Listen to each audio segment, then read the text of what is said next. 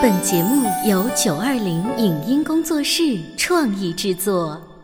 《潮爸辣妈》节目版权归合肥市广播电视台所有，任何未经允许的传播行为均属违规。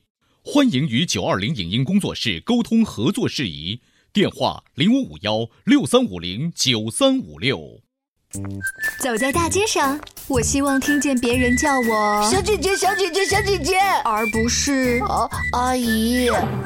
但我最爱的称呼是妈妈。走在大街上，我希望听见别人叫我欧巴，而不是大叔、大叔。但我最喜欢的称呼是爸爸。我是辣妈，不是老干妈。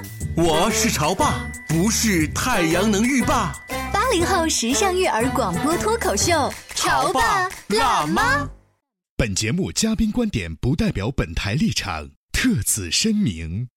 中国的女性最需要锻炼的一节课就是情感上的独立自主。人生快乐的来源永远在自己身上，修炼好自己，才会在亲密关系中有力量。那么，女性该如何完成自我的成长？为什么别人漫不经心的一句话会让你觉得五雷轰顶？不一样的心境会带来怎样不同的情绪感受？父母在把权利和责任下放给孩子的时候，应该注意哪三点？欢迎收听八零九零后时尚育儿广播脱口秀《潮爸辣妈》，本期话题：张德芬的女性成长必修课。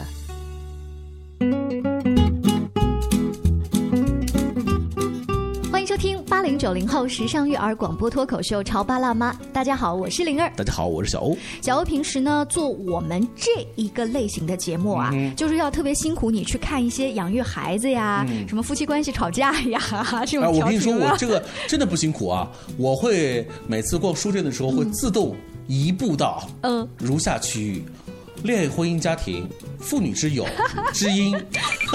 我跟你说，就是这个无形当中，它不仅把我们的节目做得越来越好，这对咱们这个就是生活呀，跟我们的父母辈啊、老婆老公辈啊，这不是都处的挺好吗？所以感谢《潮爸辣妈》节目，反过头来哺育了我这样的一个人。你知道吗？最近还要特别表扬你一个事儿，就是你去参加了一个大部分老爷们儿不会去参加的活动，就是张德芬老师在我们这个城市一个见面会。嗯，为什么大部分老爷们儿不去参加呢？因为这个作家，他的书迷应该很多是女性，真的是这样。这是我第一次参加张德芬的这个书迷会，但其实也是第一次参加是女性话题的这种分享的这种活动。所以你在那个现场是以记者的身份哈。我的感触是有如下几点：第一点，我真的是个艺术，嗯，没有几个老爷们儿，可能偶尔几个是属于那种不耐烦的，一直在盯着手机看，陪老婆不得不来的。嗯嗯。还有一个感觉是什么呢？在我们身边啊。关注女性就自己嗯生活、心灵向往幸福的这一群人，真是一个大数据。嗯，真的有很多人在关心自己。呃，我可不可以理解女性更爱学习？真是这样，现场将近了都有近千人。嗯，就是你通过一次活动就能看到一千个这样的一个特别渴望的、执着的这个女同胞。我的感觉是。我们男生好像也应该要进进步了，是吧？是是是。所以张德芬老师不是新书就为了你们男士写的吗？还有一种感觉呢，就是现场的这一千多位女性啊，我通过她们向张德芬提问题，能够感受得到，她们基本上都是全职妈妈哦，就是全职妈妈，因为她们自认为可能会跟社会脱节，嗯嗯，所以那种内心的焦虑，嗯，和对于幸福的一种这种不可控性，哦，他们会。更向往有一个比他们更好的人来指引自己，所以我感觉这应该是个全职妈妈的聚会吧。呃，但是我要在这儿泼你一盆冷水，因为今天直播间呢，我为大家请来了一位嘉宾，他不仅呢不是全职，而且他的职业非常的高大上。什么职业？他是一位律师。哦，他也在现场吗？他也在现场，而且呢，他有两个宝宝，所以你可以想，他平时要带两个孩子，然后要在这个法务工作。方面，这个繁忙的这个穿梭当中，与此同时，他人家还是张德芬的书迷。对，今天我们来有请一下琪琪的妈妈，欢迎欢迎，好，大家好。琪琪的妈妈，就是你自己那天是单纯的去学习一下这种育儿啊、两性沟通的知识，还是说就看自己的偶像去了？嗯，我应该是属于前者。嗯嗯，但是我真的在觉得在现场看到，好像大部分都应该是全职妈妈。像你这样子超级职业女性，好像不多吧？嗯，也没有。然后可能提问题的，然后有可能处于焦虑状态比较严重的，就赶快把实在憋不住了，就提些问题。但事实上，呃，我见到的和我认识的有好多，然后都是。职业女性的，包括我们孩子老师也都在，还有就是自己创业的一些做外贸的都在的。哇，那更是了不起了。只是他们比较低调，他们没提问，所以没被小欧发现，没有那么的焦虑。是，哎，那我很好奇，就是琪琪妈妈，你们在现场啊，去看平时书里的这个作家，他真的在你的面前跟你说了什么，会让你觉得哇，就是好有感觉。对对对，你讲的道理我都同意。我首先感觉到张德芬一入场的时候，这点小欧应该也在现场，应该应该有有同感，就是和前面那个主持人给我们的感觉是完全截然不同的。嗯，就是我感受到的主持人当时是蛮蛮焦虑那种状态，但是张德芬一上来的时候呢，给我一种非常亲和和这个舒缓和温馨的一种状态。嗯，他自带气场。他的声音也好，还有他的这个轻飘飘的身影，嗯，呃，都让我觉得当时那个第一面见到的那个感受都非常好。嗯，哎呀，他刚提到两个关键词，一个是声音，一个是身影。是的。你说我们自己做主持人啊，在台上那么多次，也不知道底下人会怎么议论我们。原来这两个都是关键的。琪琪妈妈还无意当中啊，跟这个那天的女主持做对比。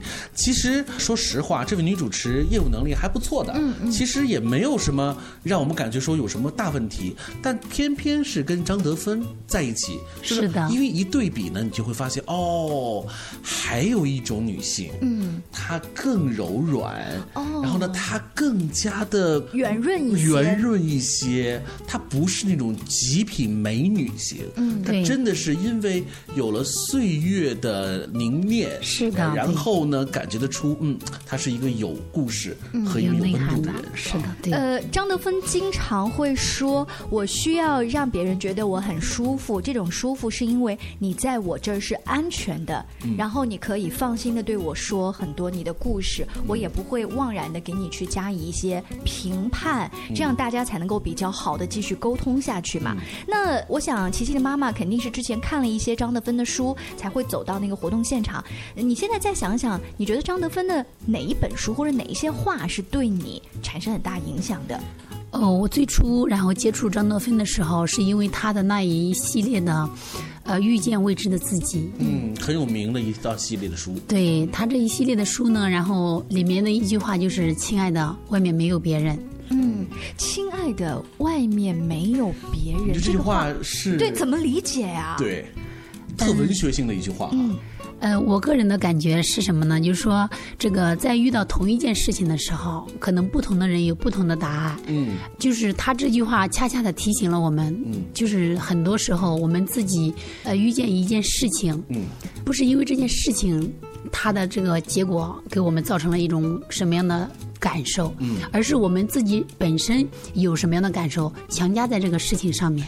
啊，琪琪妈妈的这句话正好在那天啊，现场啊，张德芬举了个例子哈，假设灵儿哈。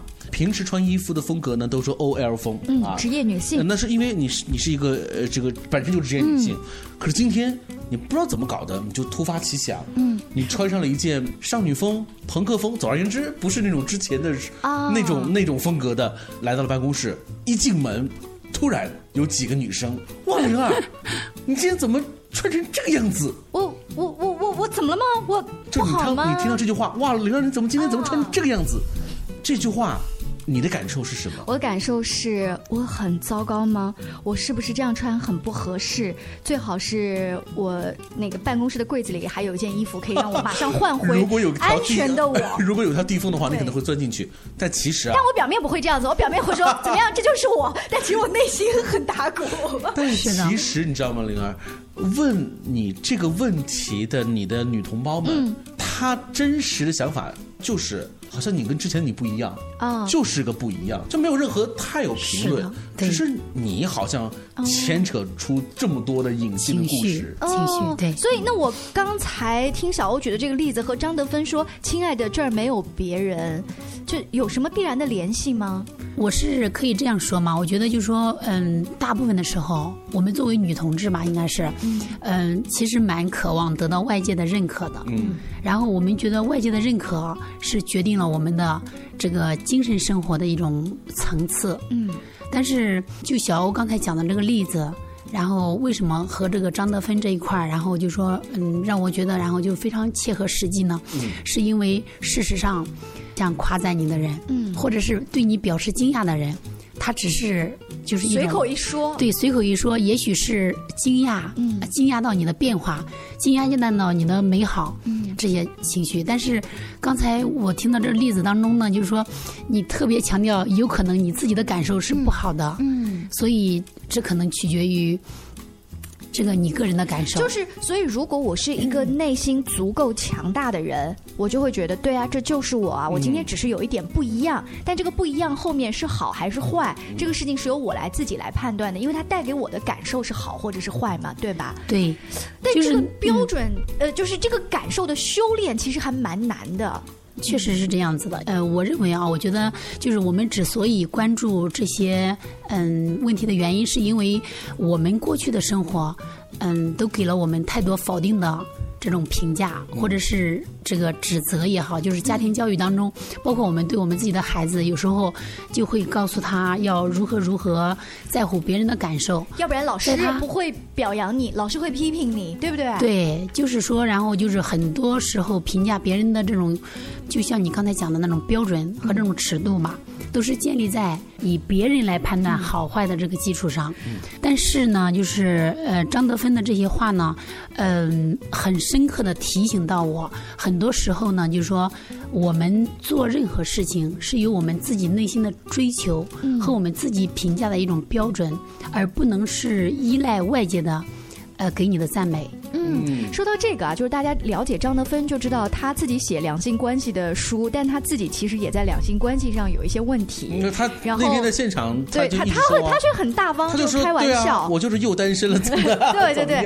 然后自己呢，在呃后来又单身，然后再写新书的时候，他也会呃开玩笑说：“你看我自己的人生进入到了一个所谓的低谷期，我又开始重新认识我自己的需求是什么。”就。是回到了亲爱的，这只有你自己。他必须重新理清楚思路。我相信某一些概念，从他一开始的年轻的时候，然后到他经历了一些事情，但是他的理解会不一样。是慢慢的在不断的加深哈。今天我们请到的是琪琪妈妈，她其实是两个孩子的妈妈，又是一个很忙碌的超级职业女性，因为是职业律师。同时呢，她又特别的去爱看像张德芬这样子的心灵，呃，提升自己的这个书籍。我们就很想关注平时他的生活当中是如何进行的呢？是如何把这些心灵鸡汤揉碎在他的日常生活当中？稍微休息一下广告之后，大家接着聊。你在收听的是《潮爸辣妈》，小欧零二，叫你变成更好的爸爸妈妈。《潮爸辣妈》播出时间。FM 九八点八合肥故事广播，每周一至周五十八点三十分首播，次日十四点重播。网络收听，请下载荔枝 FM、苹果 Podcasts，搜索“潮爸辣妈”订阅收听。微信公众号请搜索“潮爸辣妈俱乐部”。他觉得我有什么累的呢？不就是在家带个孩子吗？我想想，真不如出去上班。哎，下班也不太想回家呀，回家没什么话说嘛。我生气是因为他对我关心太少了，可是我也不知道怎么明说呀。哎，陪你一起吐槽养育熊孩子的苦，陪你一起追忆曾经自己的小世界。八零后时尚育儿广播脱口秀，潮爸辣妈。本节目嘉宾观点不代表本台立场。特此声明：中国的女性最需要锻炼的一节课，就是情感上的独立自主。人生快乐的来源永远在自己身上，修炼好自己，才会在亲密关系中有力量。那么，女性该如何完成自我的成长？为什么别人漫不经心的一句话会让你觉得五雷轰顶？不一样的心境会带来怎样不同的情绪感受？父母在把权利和责任下放给孩子的时候，应该注意哪三点？欢迎收听八零九零后时尚育儿广播脱口秀《潮爸辣妈》，本期话题：张德芬的女性成长必修课。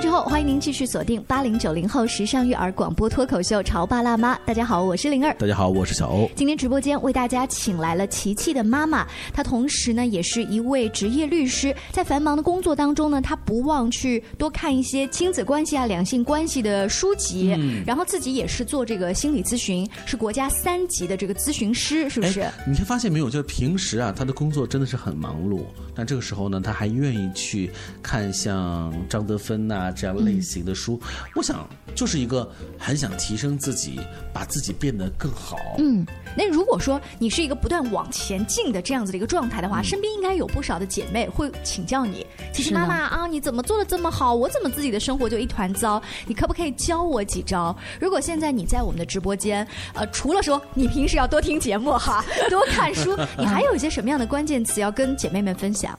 在这里呢，我想就是说，先声明一点，虽然说我是一个这个爱学习的人，我也自认为这样子，但实际上我生活当中也不缺烦恼。嗯，其实昨天我就遇到了一个我自己心情低谷的一种状态，但是我选择的方式是就和我不同的闺蜜圈，然后就是选择直接视频吐槽聊天儿啊。我们能方便的问一下，是什么样的事儿能够让如此优秀的你而烦恼吗？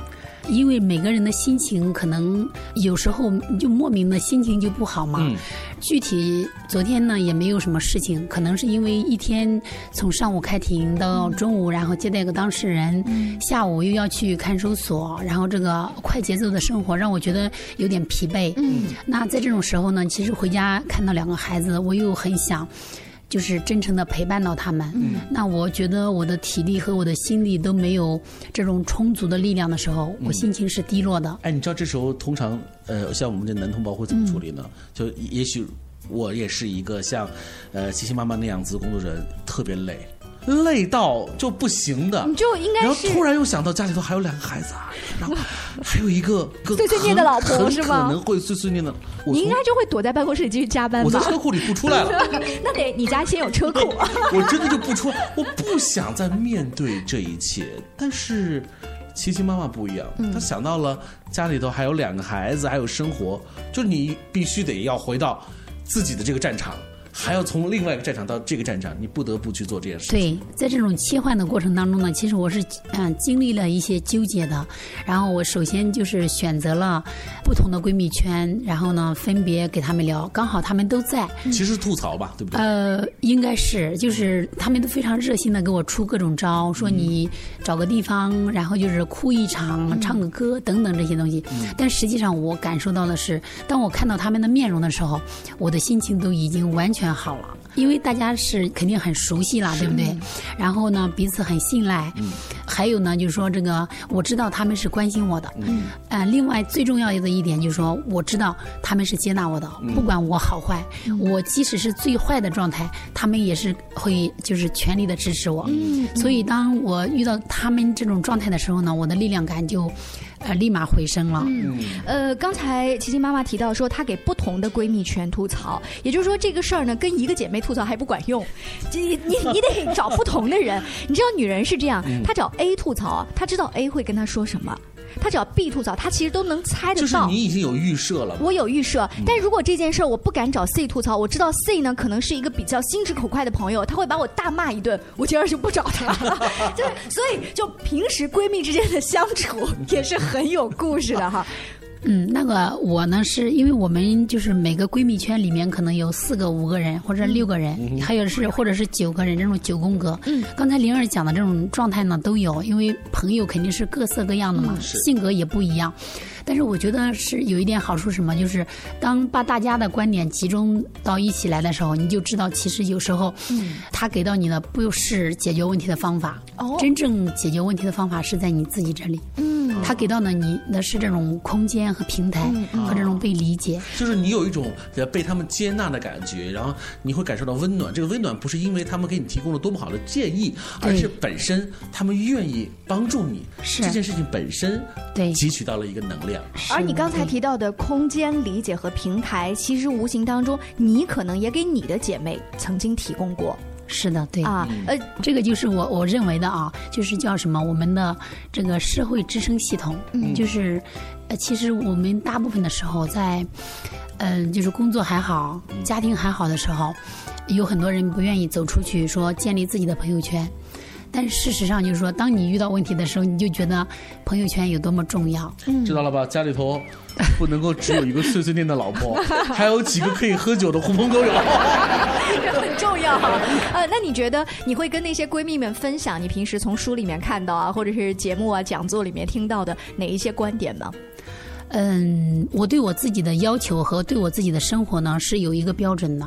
呃，如果说用几个词来形容的话呢，我觉得他们分别是：第一就是责任。嗯嗯，这个责任呢是是我会给我的孩子也讲，就是说每个大人都有每个大人的责任，但是同时作为小孩子。你比如说，老大上小学嘛，老小上幼儿园，我没有觉得他们听不懂我所讲的话，我就会告诉他们，然后就说，我们所谓的法治国家，用我学的专业给他们讲，你在这个年龄段属于什么情况，要承担什么样的责任。嗯，然后他们就觉得开始就觉得，呃，还给我反抗一下，但是后来他就觉得，哦，你讲的很对。嗯嗯，那我就觉得，当我给他真诚的赋予他一定的责任的时候，我就发现孩子其实。他的自律，嗯嗯，和他的状态，他的动力都来了。你比如会跟自己上小学的儿子说：“你是一个小学生，所以你的责任是好好学习吗？” 包括吧，你还是一个哥哥，你还得照顾妹妹之类的。就他听到了这样的话之后，他不会觉得啊？没有，我没有跟他说这些。我通常跟他这样说：“我说。”这个你是一个未成年的孩子，嗯，爸爸妈妈是你的监护人，所以很多事情要听我们的，嗯，这是第一点。第二点呢，就是说，但是呢，因为我们大家都爱你，所以你需要对自己承担的责任是，你要爱护自己，嗯，你要爱护自己，从哪几个方面呢？第一个就是安全，你要出去的时候要注意安全。第二呢，就是说，另外一个安全就是要吃好好吃东西哦。还有一个就是要建立一个呃良好的你自己的这个圈子，嗯，然后可能从几方面给他讲，嗯。这是我妈妈是律师真不一样，就是就是我我能够过早的进入到这个成人社会，而且我还能听得懂这么强大逻辑的什么未成年人这样的词儿。平时教育小孩的时候，只是说你是一个小孩，不会说你是一个未成年小孩。对对啊，就好歹呃，当妈妈去做这些事情的时候呢，孩子是能够听得懂的，不仅听懂，还能够理解这个其中的意思。最后他就去执行了，是吗？对他不仅执行，他还很支持你去做你自己要做的事情。嗯。嗯，这个前提条件呢，也是相对很尊重孩子的前提下哈，是的，这是责任，意思就是说，把很多权利或者责任下放。让每一个个体承担他们该承担的那个部分，这样的话，对于你来说，你就不需要去扛着一个本不属于你或不需要你这么扛的这个这个负担。对，啊，是一种分解了。是的，这种责任呢，就是说，呃，实际上也是一种自我的要求。嗯，嗯，为什么呢？刚才谈的是对孩子，就是说把他责任给他明确了，但实际上我知道，我们很多时候大人的情绪，嗯，不是因为孩子造成的。这是我们自己的责任，就是我们自己的事情。对，当我们有情绪的时候，我们要为我们自己的情绪负责，嗯，而不是说因为孩子或者因为我们的工作，因为我们的家庭事务导致我现在的状态不怎么好。是这样的话，其实是一种回避自己的责任。嗯，那我我是通过就是用责任的这种。标准来也规范我自己。哎，那我有一个问题啊，就是大人比较理得清，然后呢又学会自我调控一些情绪管理的方法。可是当你对小学阶段的儿子去说那些责任的道理的时候，他会不会说：“妈妈，道理我都听得懂，但是有的我做不到啊？”就是责任下放过来了，但我做不到嘛。大部分的时候，你给到他的责任都是他力所能及的。所以就是在制定责任的这个人的时候。是是很关键的，不能给一些好高骛远的东西。是的，对，嗯，比如说安全的问题，过马路。是的。那这个时候，对于一个上小学的小朋友来说，该如何过马路，如何注意安全，这是他必须要掌握的一个本领了。是的。只不过你把这个本领，呃，换了一种称谓方式，呃，方式叫做责任，他会更加明确哦。这是我自己的事情。而且我发现，就是责任的话，一定要是具体的、可执行的事情，对，不能是虚无的。是的，对。一一旦虚无，我就会有一种刚才我说妈妈，可是我做不到啊。对。OK，责任是第一个关键词，还有呢？嗯，另外一个就是界限。嗯，就是我们嗯家庭成员也好，工作的同事也好，嗯，或者是我们的朋友，我们每个人都有每个人的界限。你是怎么做的呢？这个界限？还是拿家庭的例子来讲嘛，因为家庭可能然后就是接触更密切一点。比如说孩子的事情，那孩子的作业有没有写的问题？嗯，其实可能在于家长来说是一种很焦虑和着急的事情。是，但事实上这个事情呢是。确实是他的事情，嗯，我会强压住自己的那份儿，嗯，这个焦虑的那种状态。所以你不可能成为那个边督促孩子写作业边打点滴的那个妈妈。是对，所以我的状态都还好。嗯，就是在呃，可能大部分的烦恼来自于工作，而不是这个孩子哈。这是界限问题。还有第三个关键词呢？嗯，还有一个第三个关键词，我就觉得是一个爱心吧。嗯，这个爱心，嗯，其实说起来很大，但事实上就是体现在我们生活当中的每一个细微之处。嗯，可能呃，我们自己早晨起床，然后对孩子的一个微笑，对老公的一个微笑，或者是上班的时候对我们这个打扫卫生的阿姨的一个微笑，那带给别人的感受是完全不一样的。嗯，但是其实大部分的时候，我们可能会忽略到这一点，就觉得然后我们要一定要做到很大程度上。帮助到别人，才算一种爱心的呈现。嗯嗯，小爱和小善在日常生活当中，是我们随处可以做到的事情。是的，对对。呃，平时你会带孩子，就是特别提醒说，哎，你看，刚才你在电梯里跟别人主动打招呼了，今天一天的心情都会很好。你会把它落在你们家里面的什么样的实处呀？这个事情上面，我对孩子的这种鼓励和肯定，应该随处都可以看得到的。嗯，我们两个孩子都还是属于那种比较呃外向型的嘛，所以他在他的这个身边或者生活当中，时时处处都会遇到很多这样的东西。我就举一个，然后就是小我们家小宝的那种情况嘛。其实他也可能没有具体的，然后就是去帮助到别人，但是他的这种话，可能因为他还小嘛，嗯可能感染到他的老师了。有一天，我就本来我不知道这件事情的。他老师发现一个微信，他老师发现微信的内容就是当时他在班级里遇到一个什么问题，然后就对着孩子随处就是发了一个牢骚，嗯，就说哎呀我好烦啊。哦，当他说出这句话以后呢，他就说，嗯，我家孩子就是琪琪，他这个就大声的告诉老师说，老师我不烦，我对这件事情有耐心，嗯，我就是很安静的，然后就是这样坐在那里。嗯，然后很镇定的给老师说了这样的话，然后老师的分享是说，哇，这个孩子在遇到这种时候、这种事情，如此镇静，还如此耐心的给我开导别人，给我对 给我，然后传输了这种正能量，对他是一种极大的影响，并且让他感觉到他的心情也很好。嗯呃，当时我看了以后，我就好感动。回来我也给我家孩子核对了一下，我说是不是遇到这样的情形了？他说是啊，老师可开心了。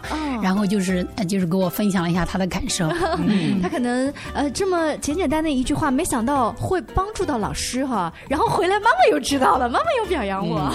看来啊啊，我们在日常生活当中，无论。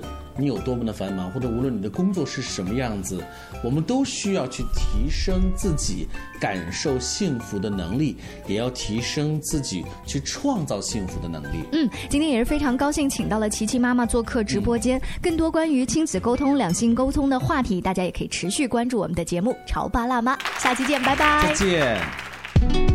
以上节目由九二零影音工作室创意制作。感谢您的收听。